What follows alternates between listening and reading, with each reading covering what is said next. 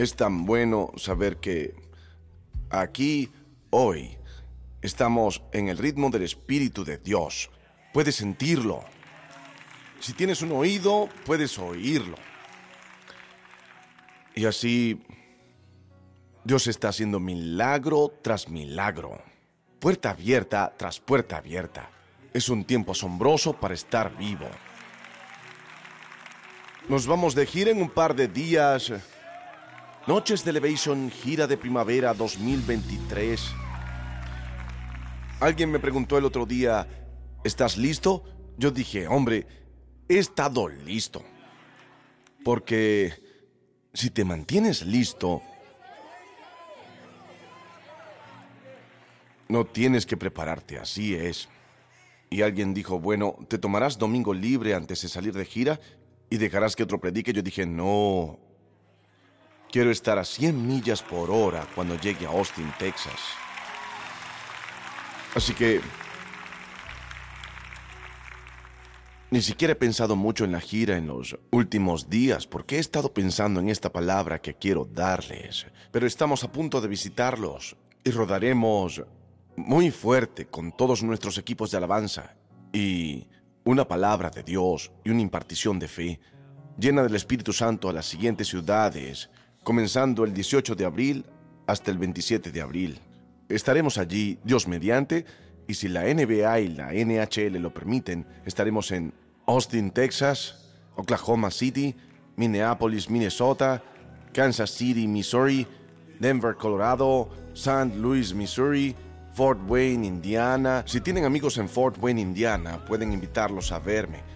Y Toronto, Ontario. Será increíble. ElevationNights.com pero hoy les traemos saludos de la IFAM a todo el mundo desde Charlotte, Carolina del Norte. Oh, sí. Tenemos una unción triple, todo en uno hoy. Tenemos la adoración de Dios Todopoderoso, tenemos la palabra de Dios y tenemos al pueblo de Dios unido. Y cuando tienes todo eso, cualquier cosa puede suceder. Aplaudan si creen que cualquier cosa puede suceder en la presencia de Dios.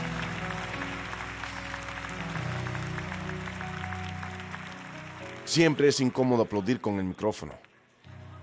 Por eso aplaudo así. Una vez lo golpeé demasiado fuerte y se apagó. Así que ahora... Aplaudo con los dedos. Alabado sea el Señor. Un sermón más sobre Gedeón y prometo que dejaré en paz a Gedeón. Todos tienen un sermón más sobre Gedeón. Abran sus Biblias en Jueces capítulo 7 o finjan abrir sus Biblias mientras revisan su teléfono y terminan esa última ronda de Candy Crush para que puedan prestarme atención. Quiero sus mentes libres y claras hoy porque este mensaje es tan, pero tan rico. Mm, Buenas noticias. Voy a leer tantas escrituras que van a compensar todas las que no se leyeron esta semana. No quiero juzgarlos, pero sé que han estado ocupados, así que voy a ponerlas todas en este. Jueces capítulo 7, versículo 1. ¿Qué les parece? Es la versión Reina Valera de la Biblia. Levantándose pues de mañana Jerobaal, el cual es Gedeón, y todo el pueblo que estaba con él acamparon junto a la fuente de Jarod, y tenía el campamento de los madianitas al norte, más allá del collado de More, en el valle.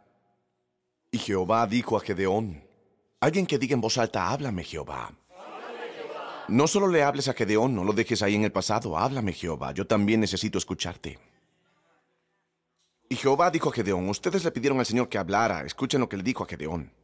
El pueblo que está contigo es mucho para que yo entregue a los madianitas en su mano, que es su enemigo, los madianitas. Jehová dijo, te voy a dar la victoria. Aún es mucho el pueblo para que yo lo haga. No sea que se alabe Israel contra mí diciendo, mi mano me ha salvado. Ahora pues haz pregonar en oídos del pueblo diciendo, quien tema y se estremezca madrugue y devuélvase desde el monte de Galaad. Y se devolvieron de los del pueblo veintidós mil. Y quedaron diez mil. Sí. Eso es ir al revés en una batalla. Pero hablaremos de eso en un momento. Sigamos, versículo 4. Y el Señor le dijo a Gedeón, aún es mucho el pueblo. Llévalos a las aguas y allí te los probaré. Y del que yo te diga, vaya este contigo, irá contigo. Mas de cualquiera que yo te diga, este no vaya contigo, el tal no irá. Oigan, es una buena idea dejar que Dios decida quién pertenece a tu vida en cada temporada. Eso fue solo un pequeño seminario de revelación, ese no es mi sermón, pero deja que Dios haga ese reclutamiento para ti. Y la remoción. Él es bueno equilibrando todo eso para ti. Al, al, final. Muy bien. Versículo, ¿Por cuál versículo iba, Tim? ¿Cinco? Tim fue el último en responder y es al que yo le pregunto siempre. Qué eficiente. Ah, cinco. Entonces llevó el pueblo a las aguas y Jehová dijo a Gedeón, cualquiera que la mire las aguas con su lengua, como lame el perro, a aquel pondrás aparte. Asimismo, cualquiera que se doblare sobre sus rodillas para beber. Algo así sucede mientras se prepara para la batalla que tiene que librar. Y fue el número de los que lamieron, llevando el agua con la mano a su boca, Trescientos hombres. Y todo el resto del pueblo se dobló sobre sus rodillas para beber las aguas. Tenían la cara hacia abajo en el agua, ni siquiera podían ver quién venía. Y así sabes que tienes 9.700 de los 10.000 que quedan en un lado y 300 en el otro lado. Y si yo fuera Gedeón diría, bueno, me quedaré con los 9.700 de aquí. No, no, no. Jehová dijo, con los trescientos hombres, porque fueron trescientos los que lamieron como perros, Jehová dijo a Gedeón, con estos trescientos hombres que lamieron el agua os salvaré, y entregaré a los madianitas en tus manos. Y váyase toda la demás gente, cada uno a su lugar. Y habiendo tomado provisiones para el pueblo y sus trompetas, envió a todos los israelitas cada uno a su tienda y retuvo a aquellos trescientos hombres. Y tenía el campamento de Madián abajo en el valle. Unos versículos más. Aconteció que aquella noche Jehová le dijo, levántate y desciende al campamento, porque yo lo he entregado en tus manos. Yo lo he entregado. ¿Quién más sino Dios puede hablar en tiempo pasado de una batalla que aún no ha sucedido? ¿Quién más sino Dios? Déjenme seguir leyendo, gente. Dejen de distraerme. Compórtense yo lo he entregado en tus manos. Y si tienes temor de descender, baja tú con fura tu criado al campamento y oirás lo que hablan. Y entonces tus manos se esforzarán y descenderás al campamento. Y él descendió con fura, su criado, hasta los puestos avanzados de la gente armada que estaba en el campamento. Y los matianitas, los amalecitas y los hijos del oriente estaban tendidos en el valle como langostas, en multitud. Vaya contraste. Gedeón tiene 300 perros y tienen tantos enemigos que parecen langostas, una multitud, y sus camellos eran innumerables, como la arena que está a la ribera del mar en multitud. Hay muchos de ellos, son muchos de ellos, que alguien diga son muchos de ellos. Son un montón de cosas con las que lucho en este momento, son mucha gente molestándome en este momento, son muchas cuentas cayendo en este momento, son muchas cosas que trato de resolver en este momento. Ahora vean esto, cuando llegó Gedeón, versículo 13, he aquí que un hombre estaba contando a su compañero un sueño diciendo, He aquí, yo soñé un sueño. Veía un pan de cebada que rodaba hasta el campamento de Madián. Y llegó a la tienda y la golpeó de tal manera que cayó y la trastornó de arriba abajo y la tienda cayó. Y su compañero respondió y dijo, esto no es otra cosa sino la espada de Gedeón, hijo de Joás, varón de Israel. Dios ha entregado en sus manos a los madianitas con todo el campamento. Cuando Gedeón oyó el relato del sueño y su interpretación, adoró. Y vuelto al campamento de Israel, dijo, levantaos, porque Jehová ha entregado el campamento de Madián en vuestras manos. Aplaudan fuerte y celebren la palabra de Dios. Aplaudan muy fuerte Hoy quiero predicarles sobre un tema muy específico que el Señor me dijo que mencionara. Hoy quiero hablar de instrumentos de victoria. Instrumentos de victoria. Y de camino a sus asientos solo digan, tengo lo que se necesita para ganar. Pueden sentarse. Tengo lo que se necesita para ganar. Choquen esos cinco con el de al lado. Díganle, tienes lo que se necesita para ganar esto.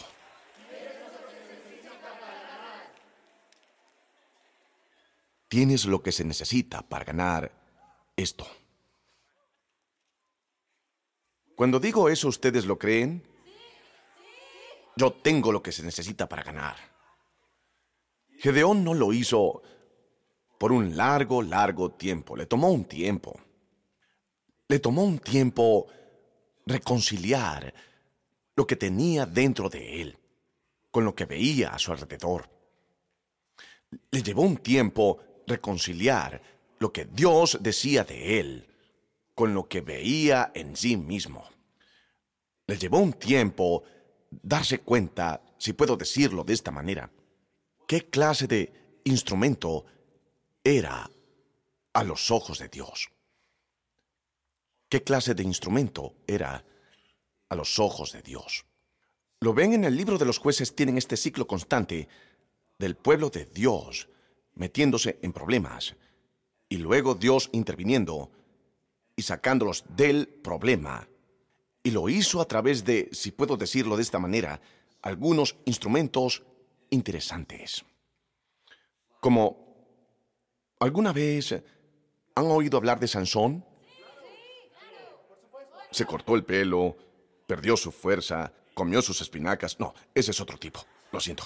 Ah, a veces me confundo. Pero uh, Sansón, Sansón una vez tomó la quijada de un burro. Si estuviéramos en una conferencia de hombres, usaríamos lo dicho en la Reina Valera, una quijada de burro. En la versión Reina Valera de la Biblia. Y, y derrotamos a mil filisteos con la quijada de un burro. Y luego hizo este, esta mención a los filisteos sobre ello. Con la quijada de un burro maté a muchísimos hombres y los junté en uno y dos montones. ¿Sansón? ¿Qué tipo tan interesante? Un instrumento interesante para que Dios lo usara, ¿saben? Porque él no era muy autocontrolado. Ni nada de eso, pero era fuerte y Dios lo usó. Una mujer en el libro de los jueces, no voy a ir a través de todos ellos. Está fresco en mi mente porque leímos a través de él hace unas semanas, pero una mujer en el libro de los jueces ella quería matar a un rey malvado. Y él se coló en su tienda y ella dijo, Oh, pobre bebé, déjame darte un poco de leche. Y ella le dio un poco de leche y él se durmió. Y entonces, mientras él se estaba durmiendo, ella consiguió una estaca de tienda de campaña. ¿Alguna vez leyeron la Biblia? No leen las cosas buenas. Yo tengo que mostrarles dónde están las cosas buenas, porque ustedes están regocijándose en el Señor. Ella tomó esa estaca porque a veces luchas contra el diablo y tienes que jugarle sucio, a veces lo haces, a veces lo haces, a veces lo haces. A veces no tienes tiempo para toda esa cosa de trascendencia y alteridad y Dios, así es tu presencia. Tomó una estaca de tienda de campaña. No creo que fuera para este propósito, pero ella era multiusos. Y cogió la estaca y se la clavó en el cráneo. Búsquenla en la Biblia. Jael, J-A-E-L. Significa um, la que Dios eligió. Eso es al menos lo que la chica me dijo en el restaurante. Conocí a una chica en un restaurante en Greensboro el viernes y me dijo, Pastor Frederick, le dije, sí, amo sus sermones. Dije, genial, ¿cuál es tu nombre? Me dijo, Jael. Es un gran nombre. ¿Conoces esa historia en la Biblia? Dijo, oh, sí. Ella era una servidora en el restaurante y cada vez que se acercaba a mí con un uh, instrumento de cualquier tipo me sentía un poco nervioso, pero ella fue muy dulce. Um, instru que alguien diga instrumentos interesantes que Dios usó para liberar a su pueblo. ¿Estamos de acuerdo? Un arma hecha con una mandíbula de burro, clavada en el cráneo de un rey después de un buen vaso de leche caliente. Es interesante las cosas que Dios usa, pero más extraño que los objetos que Dios utiliza son los personajes que elige para utilizar como instrumentos. Miren a alguien y díganle, eres un instrumento interesante. So, so, solamente díganlo. Díganlo, díganlo con fe, porque yo les prometo que no saben, no saben la mitad de lo que les acaban de decir.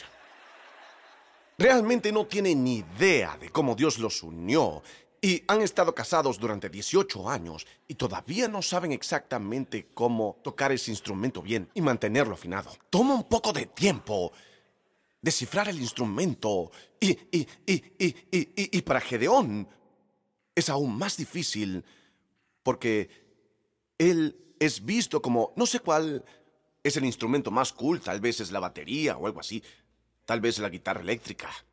Gedeón es el instrumento que Nadie quiere. Gedeón es como la grabadora. En su propia mente. En su propia mente.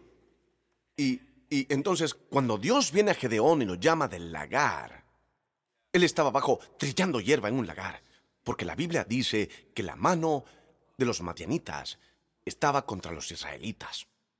Y cuando Dios viene a Gedeón y le dice, levántate, ve con la fuerza que tienes, voy a usarte a ti para sacar a mi pueblo de las manos de los madianitas.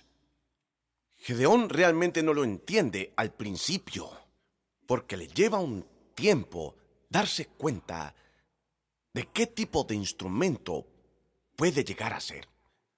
Y he aquí el porqué. Él ha estado en las manos equivocadas durante tanto tiempo que ni siquiera se da cuenta de quién sigue siendo.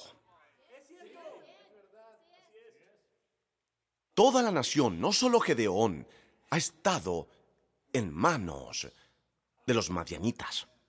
Déjenme mostrarles cómo se ve eso en el Nuevo Testamento y traerlo a nuestras vidas desde Romanos capítulo 6, versículo 13. Podemos ir y leer al apóstol Pablo por un momento. Vamos a leer al apóstol Pablo un momento, porque este versículo realmente traerá este mensaje a un lugar práctico para nosotros, donde podemos entender lo que Jesús ha hecho por nosotros y donde podemos entender que el Espíritu Santo está dentro de nosotros, para que no solo gritemos que Dios nos ha dado la batalla, sino que volvamos a las batallas que enfrentamos en nuestras vidas con algo práctico donde podamos llevarlo y donde podemos triunfar sobre el enemigo que Jesús ya ha derrotado. Que alguien grite, yo tengo lo que se necesita para ganar. Muy bien, Romanos capítulo 6, versículo 13, escuchen esto. Pablo les advierte, ni tampoco presentéis vuestros miembros al pecado como instrumentos de iniquidad, sino presentaos vosotros mismos a Dios, presentaos vosotros mismos a Dios como vivos de entre los muertos. Eso es lo que Él hizo por nosotros. Presentaos vosotros mismos a Dios como vivos de entre los muertos. Ustedes son instrumentos vivos. Y puesto que son un instrumento vivo, pongan, pongan, pongan sus vidas, oigan esto, en las manos del Dios vivo. Pon tu vida en las manos, miren la segunda parte de ese versículo, y vuestros miembros a Dios como instrumentos de justicia. Presentaos vosotros mismos a Dios como, como vivos de entre los muertos y vuestros miembros a Dios como instrumentos de justicia. En otras palabras, recupéralo. Te has estado presentando como un instrumento al enemigo por suficiente tiempo.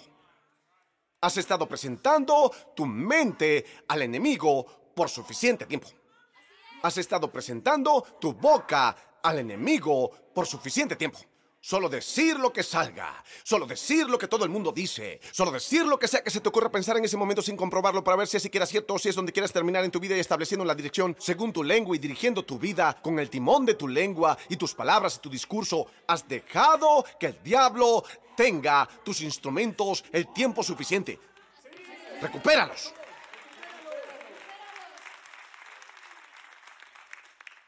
Quizá no entiendan el valor del instrumento que son ustedes aún. Y en caso de que no, déjenme aclarar un poco las cosas. La forma en que fueron traídos de la muerte a la vida es que Jesús fue de la vida a la muerte y de nuevo a la vida.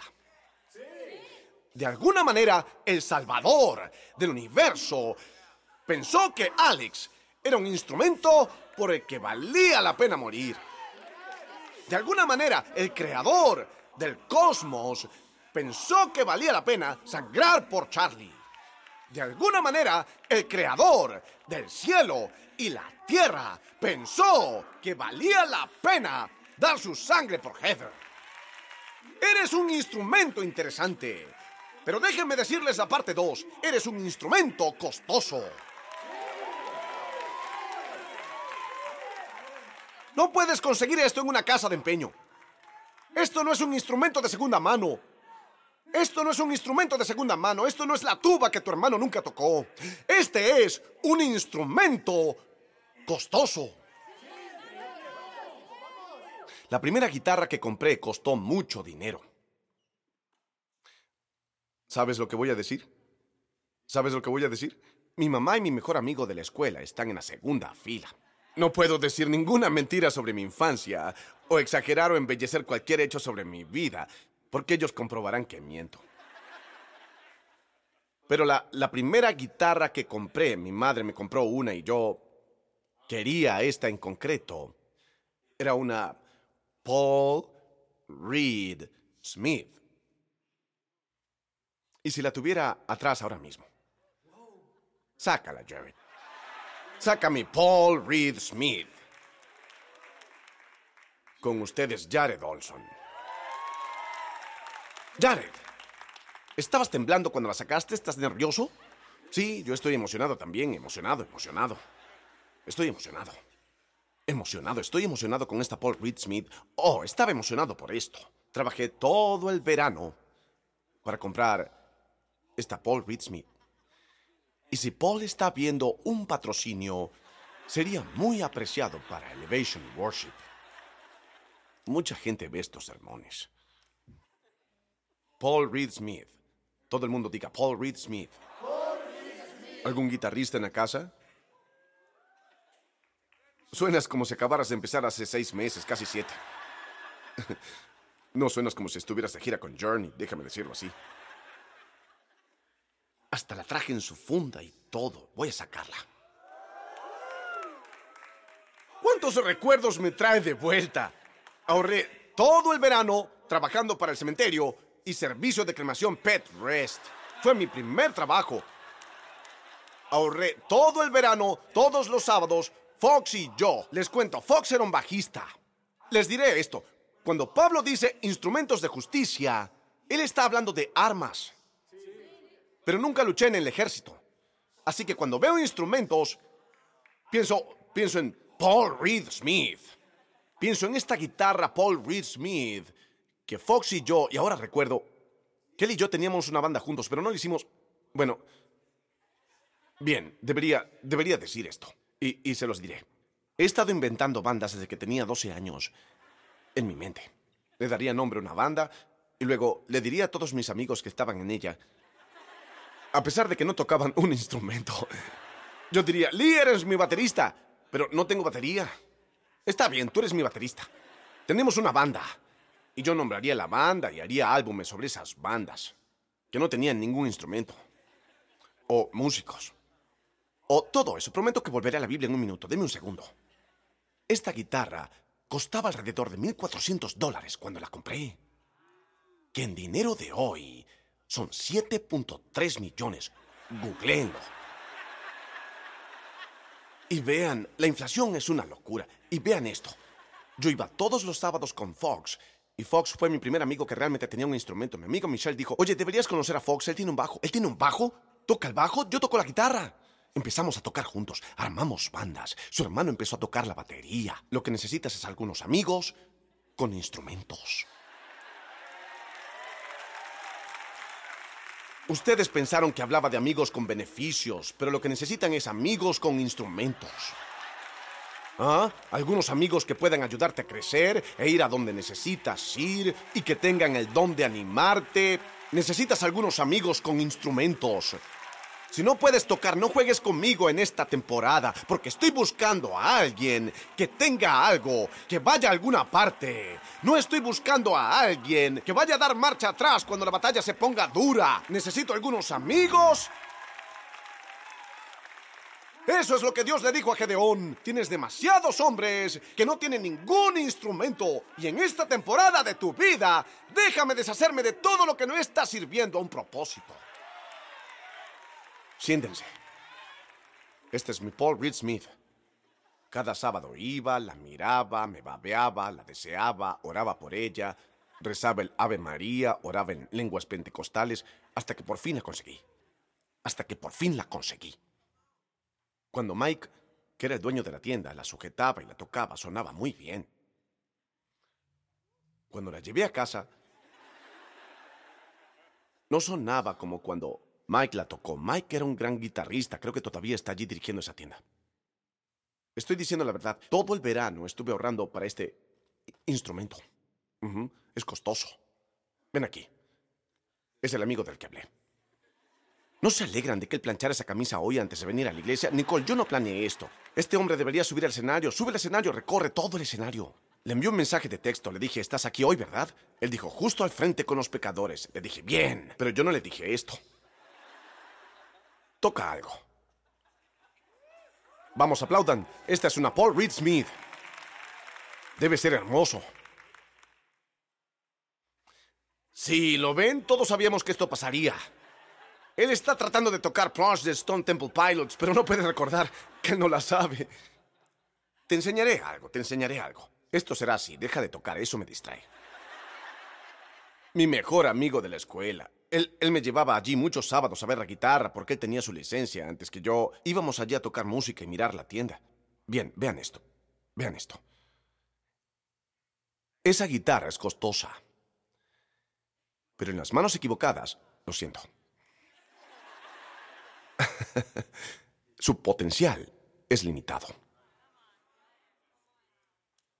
Ed, trae eso y dásela a Ed. Ven aquí. Él se rinde ante Ed. Vamos, gente, les presento a Ed Edwards. Lo conocen por álbumes como Este es el Evangelio. Ed, ve qué puedes hacer con el instrumento que él tenía. Ven, ven, entra en la toma.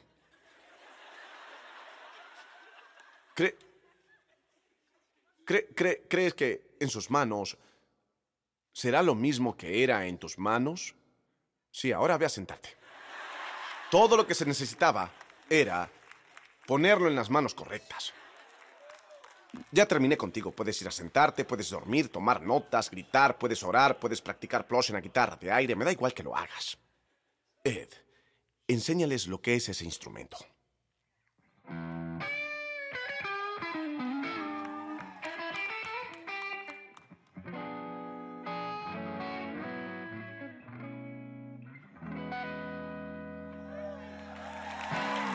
Un poco más.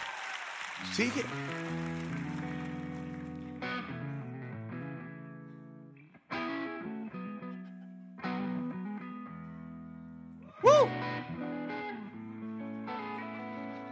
Sí, sí, sí, sí, sí.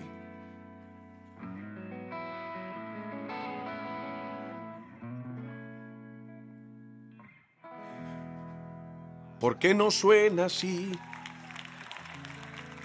En aquellas manos.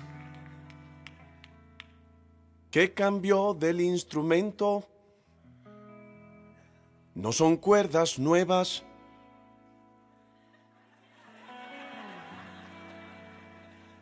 Lo único que hicimos fue usar las manos correctas.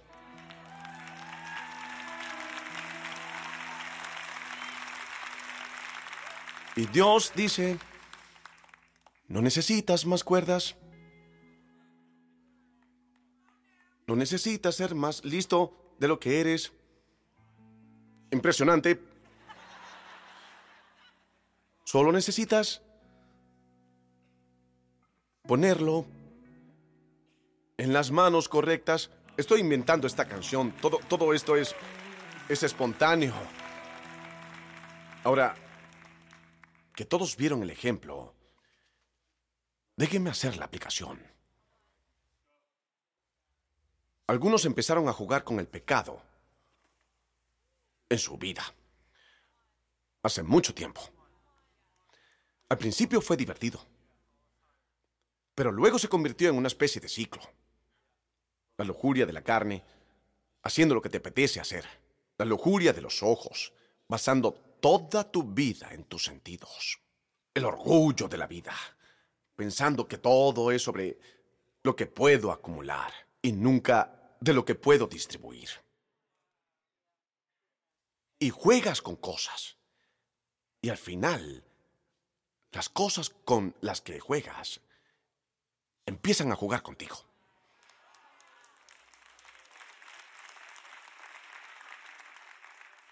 Y en poco tiempo puedes encontrarte como Gedeón o los israelitas en una temporada donde eres un instrumento de cuerda en manos de un enemigo hábil. Eso es lo que representaban los madianitas. Eran un enemigo hábil. Sabían cómo jugar con los israelitas para que los israelitas fueran presionados y aprisionados y oprimidos y deprimidos y ansiosos y temerosos y encogidos y pequeños para cuando el tiempo en que Dios finalmente le dijo a Gedeón, poderoso guerrero, Gedeón ni siquiera creyó cuando el ángel dijo, te veo poderoso, te veo fuerte, te veo capaz, te hice para un propósito, te puse una tarea en tu vida. Y Gedeón dice, ¿a quién? ¿A mí? ¿Me estás hablando a mí? Sí, Gedeón. Eres un instrumento interesante. Eres un instrumento costoso. Has sido investido con el tipo de recursos divinos que son muy necesarios para esta asignación exacta, Gedeón. Siento a Dios entrando en el lagar de alguien hoy. Siento a Dios entrando en la debilidad de alguien hoy. Siento a Dios entrando en la disfunción de alguien hoy diciendo eres un instrumento costoso, pero has sido engañado por el diablo. Pero hoy hemos venido a al enemigo lo que para empezar nunca debió estar en sus manos.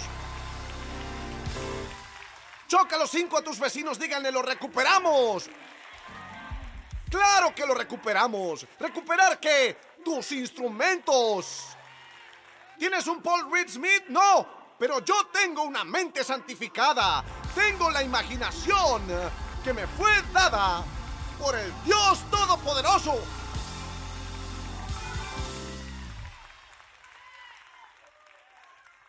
¿Por qué tomarías algo tan asombroso como tu mente, tu instrumento? Mucho más de 1.400 dólares vale tu mente. Esa irreemplazable e indispensable parte de ti, llamada tu alma, tu mente, tu voluntad, tus emociones, y solo le vas a dar todos esos regalos a un enemigo. ¿Solo vas a entregar todos esos regalos a todos en Instagram? Me refiero a un enemigo, digo a un madianita. Y no son solo las redes sociales. El, Señor me habló ah, recientemente diciendo, voy a ayudarte a recuperar tu imaginación. Te di un instrumento llamado imaginación para servir al propósito de la fe pero la usas demasiadas veces para ir por caminos del miedo. Así que lo que el enemigo ha hecho es que él, él tiene mi instrumento llamado imaginación. Todo el mundo aquí que es realmente bueno en preocuparse podría ser muy bueno en la oración. Si lo pones en las manos correctas, si recuperas tu instrumento, vamos, Si te quedas en ese estanque de lujuria y dices, oh, solo es el perro que hay en mí, oh, el hombre tiene que tener lo que un hombre tiene que tener, entonces vas a tener que confiar tu mente y tu corazón a un enemigo que no tiene una buena intención para ti. Pero si recuperas ese instrumento, puede convertirse en verdadera intimidad para que el Dios que sabe lo que puso dentro de ti pueda liberar todo lo que estaba destinado al mundo, al que te ha llamado a ti. Si pones tu vida en las manos correctas, Así que lo primero que Dios tenía que hacer para Gedeón fue hacer que dejara ir algunas cosas y conseguir un caso específico. Supongo que era una especie de un mundo post-2020 donde tenían la gran resignación. todo el mundo que conozco que es dueño de un negocio en este momento dice, hombre, es difícil para mí encontrar... Ellos no dicen gente buena, ellos dicen gente. me acostumbré a la idea de que la buena, la buena ayuda es difícil de encontrar. Ahora dicen, la horrible ayuda es difícil de encontrar. Voy a tomar un poco de horrible ayuda, señor. Sí. Ahora escuchen. No estoy orando para que Dios reduzca la vida de nadie. No estoy orando eso. Pero digo que no siempre es eh, el diablo cuando tu vida se reduce. Habrá momentos en que Dios, para prepararte para el lugar al que te está llevando, necesitará reducir algunas cosas. De las que dependías, que te impedían depender de Él. Este es Gedeón. Este es Gedeón. El, el Señor dijo, y yo noté como el Señor le dio una instrucción y le dijo, todos los que estén temblando, mándenlos a casa. Así que Gedeón dijo, todo el que tiemble se irá. Y dos tercios lo aceptaron. Y probablemente él dijo, bueno, quiero decir, pueden temblar un poco. Un poco está bien, está bien si, si, si, tiemblas. Uh, oh, Dios, ¿lo hice mal? No, lo hiciste bien. El único problema es que no lo hiciste lo suficiente. Recuerden cómo hace un par de semanas Gedeón estaba trillando en un lagar. Y ahora Dios está trillando, tamizando. No lo hace con el propósito de restar, sino con el propósito de la estrategia. ¿Es esta palabra para alguien aquí? No le den crédito al diablo por ella.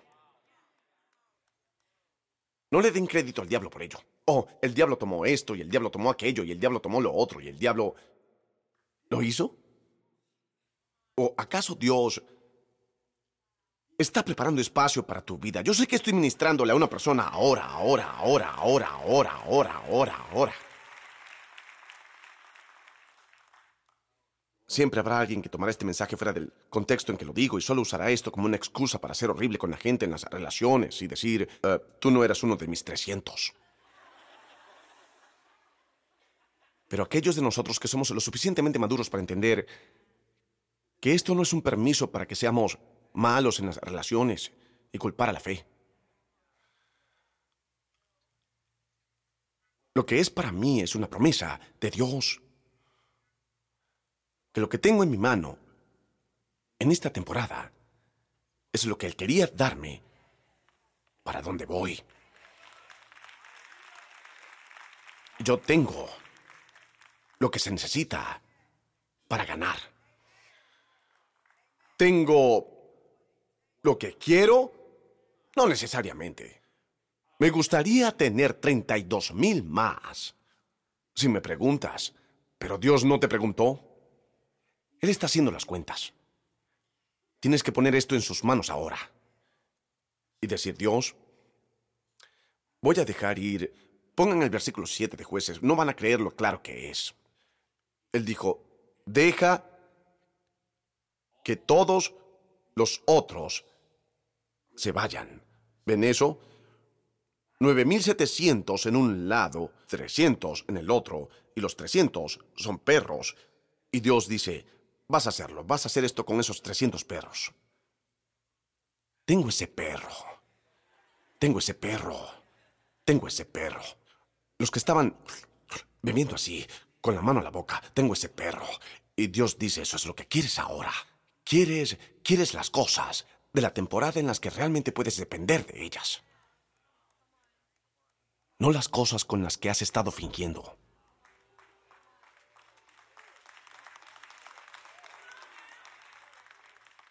¿Puedo ir un poco más allá con este mensaje?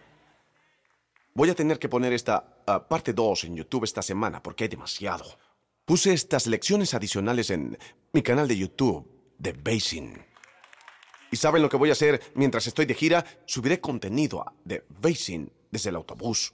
Iré en el autobús y subiré algunos sermones allí y voy a terminar esto. Pero no, no puedo guardarme esta siguiente parte, porque es realmente lo que me llevó al mensaje. Que alguien diga, yo tengo lo que se necesita para ganar. Dios lleva a los 300. Ellos ya han enviado a casa a más de 30 mil. Y, entonces el Señor dice que todos los demás vayan. Cada hombre a su casa. Versículo 8. Entonces la gente tomó provisiones en sus manos y sus trompetas. Eso es un instrumento. Desconéctala rápido, la traeré de vuelta, lo prometo. Bien, una trompeta ah, yo nunca toqué una trompeta, así que usé la guitarra, porque pensé que era más apropiado. Pero la trompeta no es como una guitarra eléctrica, porque no tiene que estar conectada.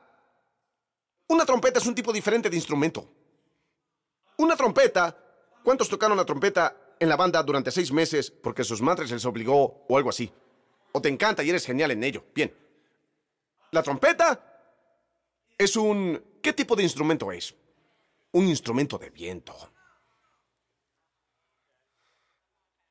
Una trompeta es un instrumento de viento. Así que una trompeta necesita dos cosas. Alguien que sepa dónde poner las manos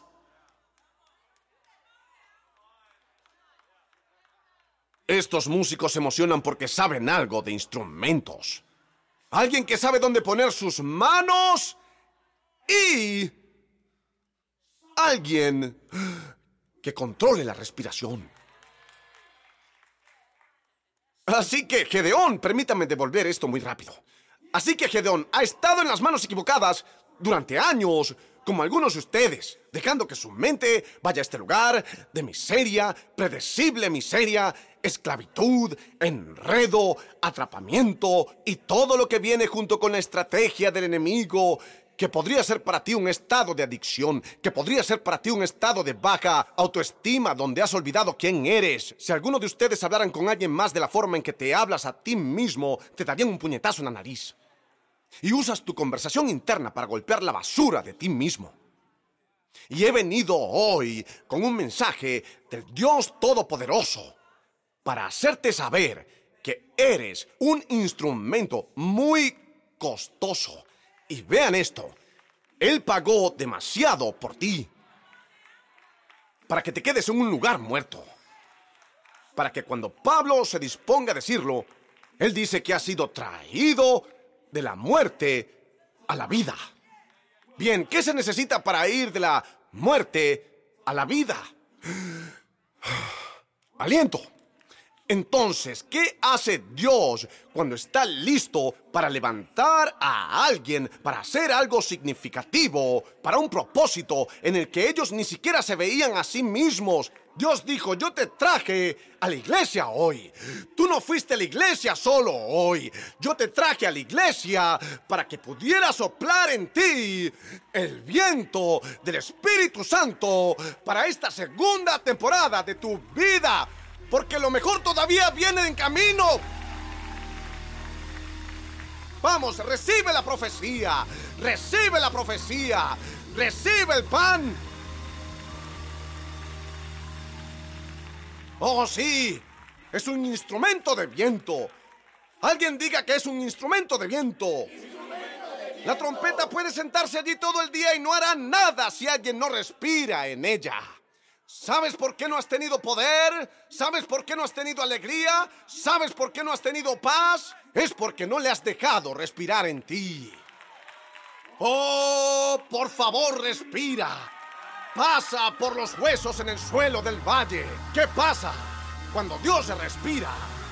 Más allá de los huesos en el suelo del valle, pasa cuando Él respira. Mientras pasa por el suelo del valle, ¿qué pasa cuando Dios respira?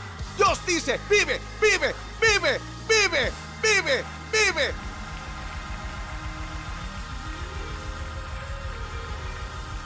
Vamos, la Pascua no ha terminado. Él está vivo. Y nosotros también. Y tú también. Tú eres un instrumento costoso, un instrumento exquisito. En las manos del maestro no se sabe lo que puede salir de ti.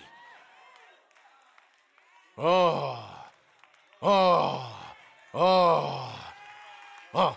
Dejen que todo el que se quiera ir a comer se vaya. Todo el que quiera esta palabra, que haga un poco de ruido, que abra bien su boca y deje que Dios respire, porque yo creo que tengo algo grande para hacer en su nombre. ¿Y saben qué? No tenemos una trompeta, pero tienes una voz. ¿Tienes aliento? ¿Tienes tú una esperanza?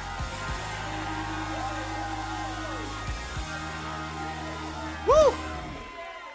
¡Uh! No lo soporto, no lo soporto, no lo soporto. Puede que tenga que retomar esto en Austin, Texas. Puede que tenga que retomar esto en Minneapolis. Puede que tenga que retomar esto y llevarlo a Kansas City. Puede que tengamos que salir a la carretera porque vean esto, vean esto, vean esto, vean esto. Vean, vean, vean, vean, vean, vean. Él dijo, todo el que esté temblando, mándalos a casa. Todos los que estén temblando, mándalos a casa. A todos, ¿sabes lo que es loco acerca de eso? Vean el versículo 9. Entonces, después de que él los mandó a todos a casa y tomó sus trompetas, él dijo, tú vete, deja tu trompeta. Tú vete, deja tu trompeta. Tú vete, pero deja tu trompeta. Vete, pero deja tu trompeta. Y todos los 300 están diciendo, ¿qué vamos a hacer con estas trompetas? ¿Puedes hacer que dejen su espada? Porque necesitamos una espada, Gedeón. Yo sé que eres nuevo en esto de ser un guerrero poderoso, pero tal vez hubieras querido leer el manual del guerrero poderoso antes de que empezaras a reunir implementos. Pero algo en Gedeón dice, vamos a necesitar armas raras para esta batalla. Si lo hacemos de una manera mundana, seremos debilitados. Si lo hacemos de una manera mundana, seremos derrotados. Pero las armas de nuestra guerra no son carnales, sino que son poderosas a través de Dios para derribar fortalezas. Siento fortalezas cayendo ahora mismo. Ahora mismo. Ahora mismo. Ahora mismo. Sí, señor. Tengo algunas armas raras y yo soy un arma rara. Soy un poco excéntrico, soy un poco loco. Estoy un poco traumatizado, estoy un poco atascado. Soy un poco bajo, soy un poco alto. Soy una tetera pequeña, pero mira lo que pasa cuando me viertes. ¡Ah! Estoy ungido.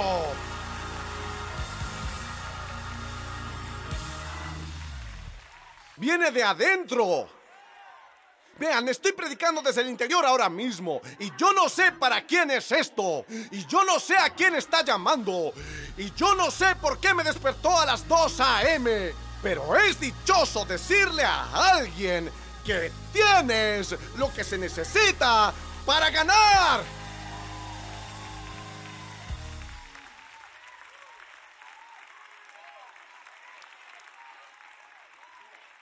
Sí, sí, Sí, sí. Vamos ahora, vamos, vamos. Tengamos un código naranja de avivamiento en un domingo por la mañana. ¿Por qué no tener un código naranja de avivamiento en un domingo por la mañana? ¿Por qué no? Choca esos cinco y alguien que diga tengo lo que se necesita y lo sé ahora. Me confundí por un tiempo. Dejé que el diablo jugara conmigo, pero ahora lo sé. Pensé que mi vida se había acabado, pero descubrí que mientras tenga aliento, mientras haya una respiración, hay una razón. Así que... Así que... Prometo que este es el cierre, este es el cierre, este es el cierre, este es el cierre, este es el cierre. Choca los cinco de alguien y dile, tú tienes lo que se necesita para ganar. Tienes lo que se necesita para ganar. Él está a punto de respirar sobre ti. Y, y, y, y, y, la Biblia dijo, esa misma noche, pongan el versículo 9, el versículo 9. Jehová le dijo, levántate y desciende al campamento, porque yo lo he entregado en tus manos. Y todo el mundo oiga. Vean esto. Y si tienes temor de descender, versículo 10, y si tienes temor de descender, baja.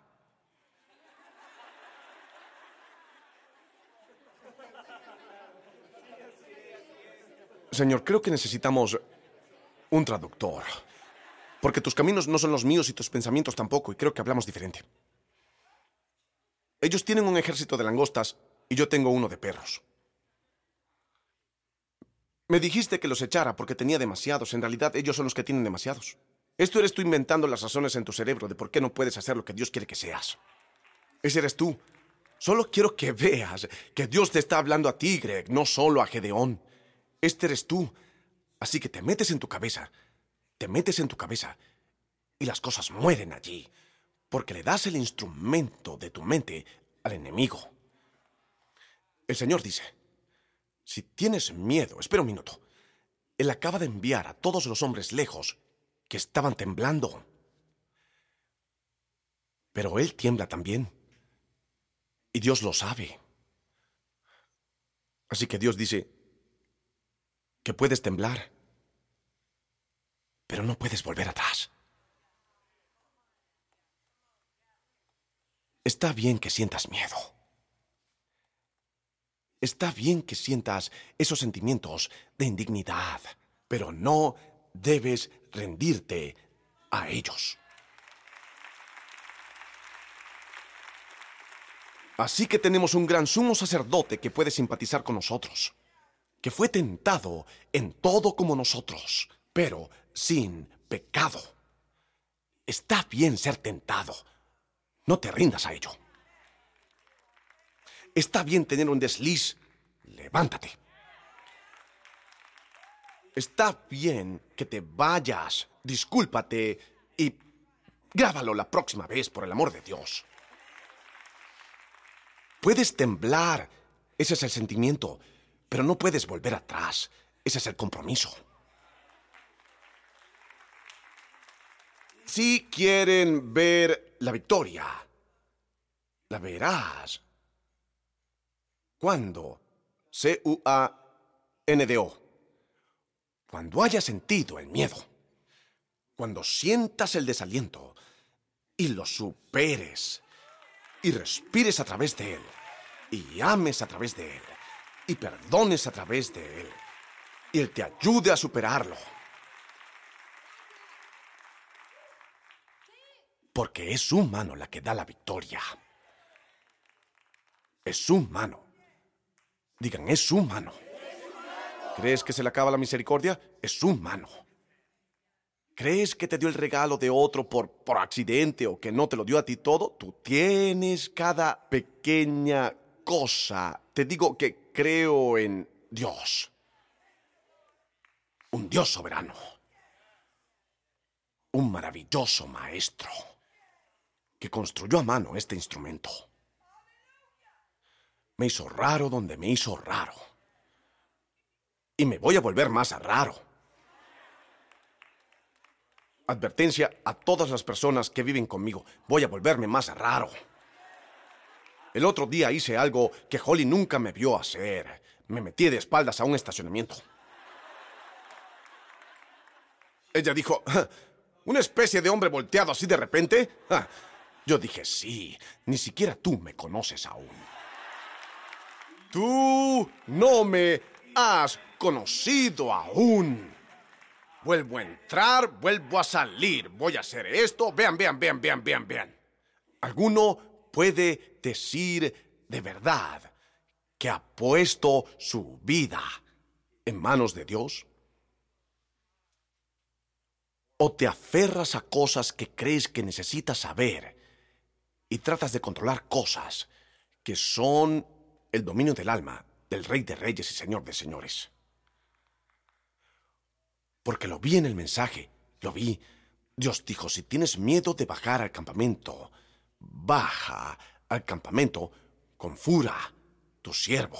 El versículo 11 está tan ungido y oirán lo que dicen. Recuerden que Dios ha estado hablando con Gedeón durante un capítulo entero.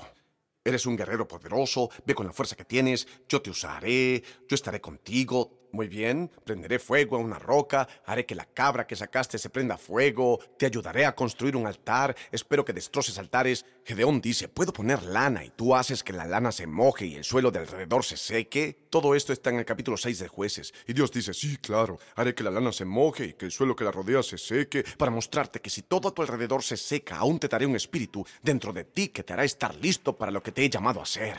Y luego lo hace, y luego Gedeón le dice, bien, ¿qué tal de la otra manera? ¿Puedes hacer que la lana se seque y que todo a su alrededor se moje? Y Dios dijo, sí, porque cuando te sientas seco, voy a poner suficiente aliento a tu alrededor en temporadas de tu vida, donde puedes salir adelante en la fe de alguien más. Y después de que Dios hace todo eso, Gedeón sigue temblando. Hasta que el Señor dice, bien, versículo 11, ve allí, enfrenta lo que temes. Dilo en voz alta, enfrenta lo que temes y escucharás lo que dicen y después las manos, tus manos, serán fortalecidas. Después de que escuches, no lo que Dios dice, después de que escuches lo que el enemigo dice. Voy a decirte algo que un predicador nunca te ha dicho antes. A veces necesitas escuchar a tu enemigo. van a venir a quitarnos nuestros papeles bautistas. Después de este sermón, de seguro. Pastor, le he escuchado predicar muchos sermones a usted, pero siempre me dice que no haga eso. No, no, no. Él dijo, baja y escucha lo que el enemigo está diciendo de ti. Y cuando escuches lo que el enemigo dice, si no crees lo que Dios dice de ti, Tal vez creerás lo que el enemigo dice de ti. Lo cual levanta una pregunta. Si no vales nada, ¿por qué el diablo está peleando tan duro contra ti?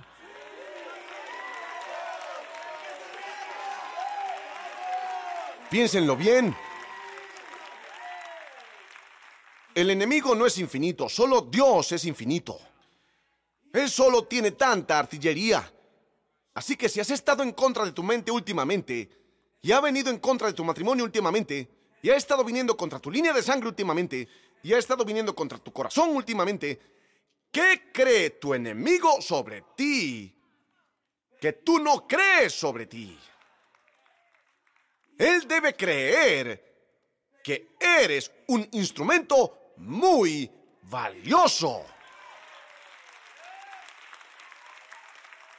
Es por eso que has estado teniendo falta de aliento, ataques de pánico, apenas pasas el día, porque el diablo sabe que si sigues respirando mucho más tiempo, hay un progreso con tu nombre en él. Estás muy cerca.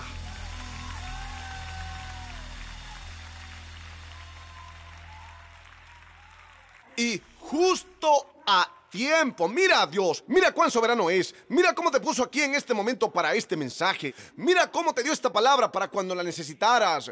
Tengo lo que se necesita para ganar. ¿Cómo lo supo Gedeón? Porque en el momento en que llegó al campamento, dame el versículo 12, por favor, esto está muy bueno. Nos detendremos en el versículo 12, les prometo que estoy cerrando. Alguien que grite, tengo. Tengo. Tengo. Lo que se necesita para ganar.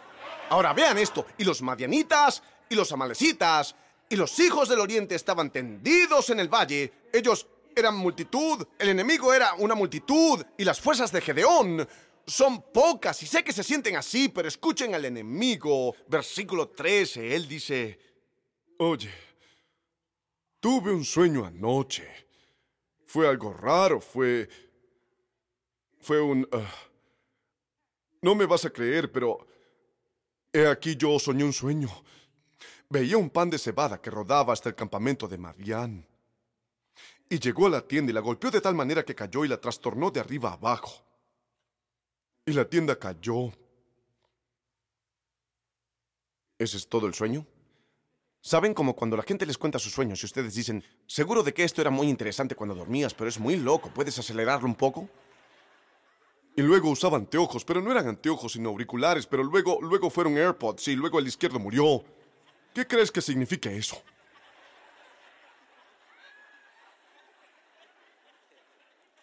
Así que hermano, vi algo de pan que rodó hasta el campamento y destrozó todo. Denme el verso 14, vean lo que dice su amigo. Esta es la parte rara. Sí, sí, aún no oyen la parte rara. Y la respuesta de su compañero. Esto no es otra cosa sino la espada de Gedeón. Hijo de Joás, Dios ha entregado en sus manos a los madianitas con todo el campamento. ¿Entendiste todo eso de una barra de pan? Sin duda, ese es el pan barato. El pan mohoso. Vi cómo algo se rompió en Gedeón cuando oyó eso. Oigan el versículo 15. Cuando Gedeón oyó el relato del sueño y su interpretación, adoró.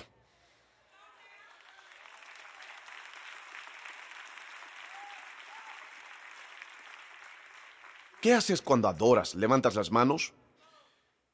¿Qué dijo Dios que le había dado a Gedeón? La victoria. ¿Dónde le dijo que la puso? En sus manos. Así que puso esos instrumentos de victoria en el aire. Y se da cuenta de que la mano de Madián es fuerte, pero la mano de Dios es más grande.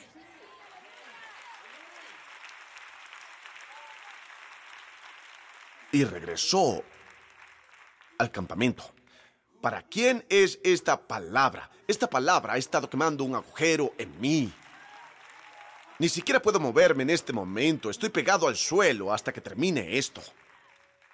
Y Gedeón volvió a bajar, no de lo que oyó de Dios, sino de lo que oyó de sus enemigos. Se dio cuenta que si, si ellos son intimidados por mí, entonces Dios debe, si, si ellos están soñando conmigo, si el diablo me está despertando en medio de la noche, debe ser una espada. Y le dijo a sus hombres, levántense porque el Señor ha entregado al ejército de Madián en sus manos. Y quiero preguntarles algo. Si una barra de pan de cebada puede ser un arma para destruir un ejército que es tan abundante como un enjambre de langostas, ¿qué tan rápido tiene que estar moviéndose la cebada para derribar un campamento entero? Así que ahora lo entienden. No se trataba del arma. Se trataba de... del viento.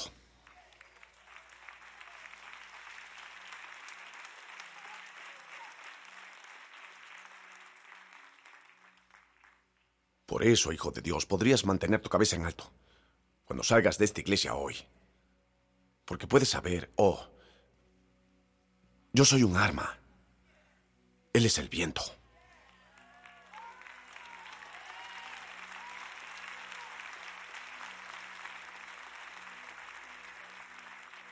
Hmm. Cuando el ángel dijo, guerrero poderoso, Gedeón dijo, ¿quién yo? Cuando el enemigo dijo, pan mohoso, Gedeón dijo, oh, ese soy yo. A veces lo que necesitas creer no es cuánto sabes. No necesitas más información. Necesitas más creencia en Dios.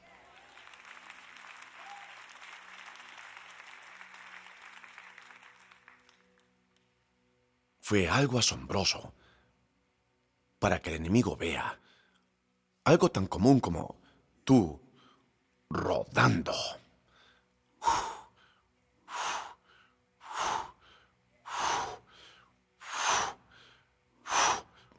Cobrando impulso. Y Gedeón dijo, Muy bien, ahora que he dejado mis excusas. Vamos.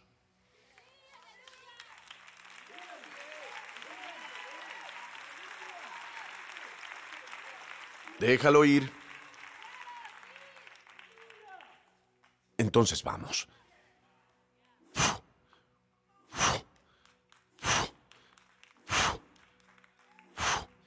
Eso que viene ahí parece pan. Oh, no. Acabo de ver las manos que están detrás de eso. Oh, Dios. Sé lo que pasa cuando lo pones en las manos del maestro. Pregúntale a los cinco mil, ¿qué pasa cuando pones el pan en las manos correctas?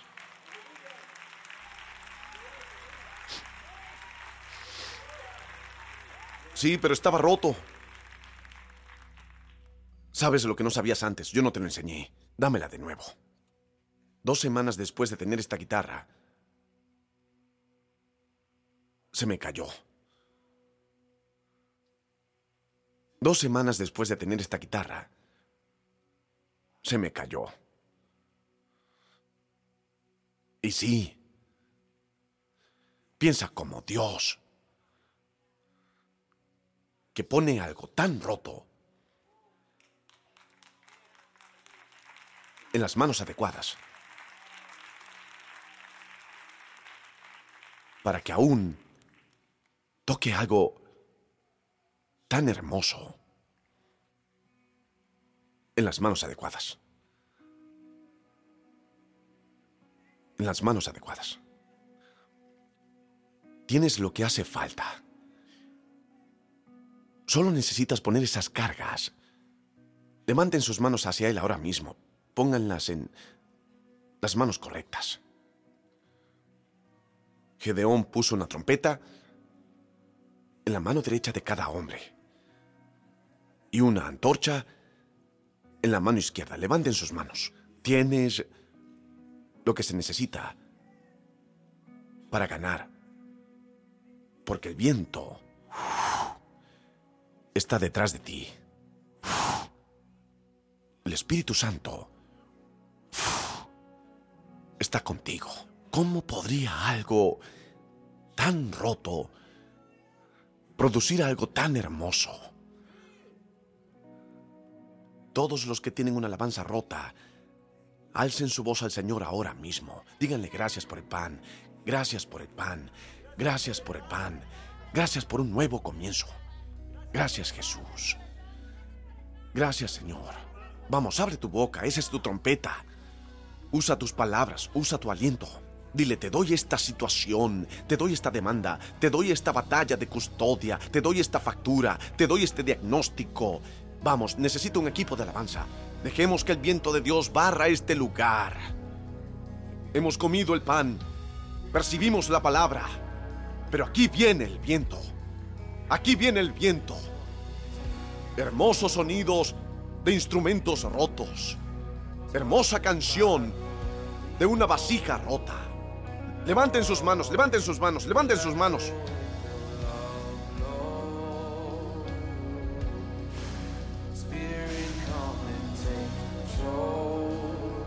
Deja que lo tenga, deja que lo tenga, deja que lo tenga.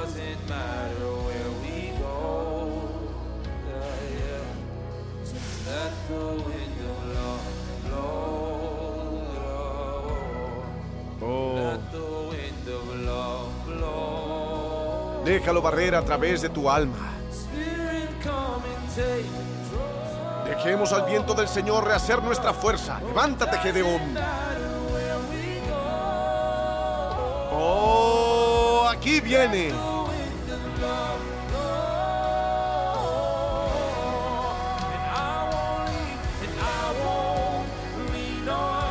Vamos, suban sus brazos al aire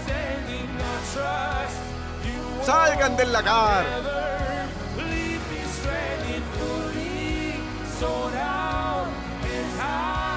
Usa tu aliento.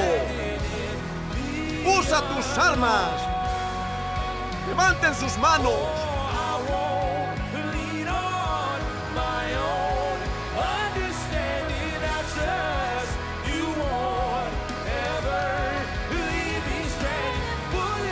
Él está contigo contigo ahora.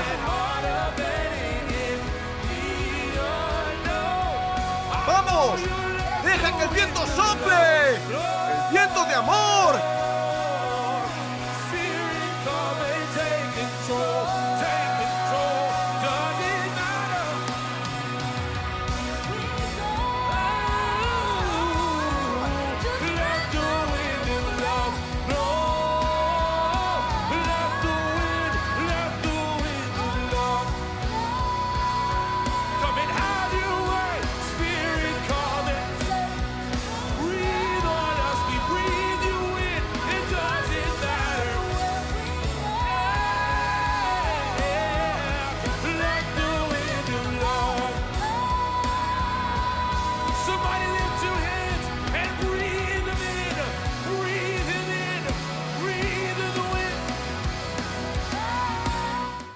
Oye, gracias por ver el canal de Elevation Church de YouTube. Quiero que te suscribas, de esa manera puedes saber cuándo estamos en vivo y publicamos nuevos contenidos. Déjenme un comentario y háganme saber desde dónde nos acompañan, desde dónde nos ven y cómo podemos orar por ustedes. Y si deseas apoyar el ministerio financieramente, puedes hacer clic en el botón y ayudarnos a continuar alcanzando gente alrededor del mundo para Jesucristo. Gracias de nuevo. Nos vemos la próxima vez.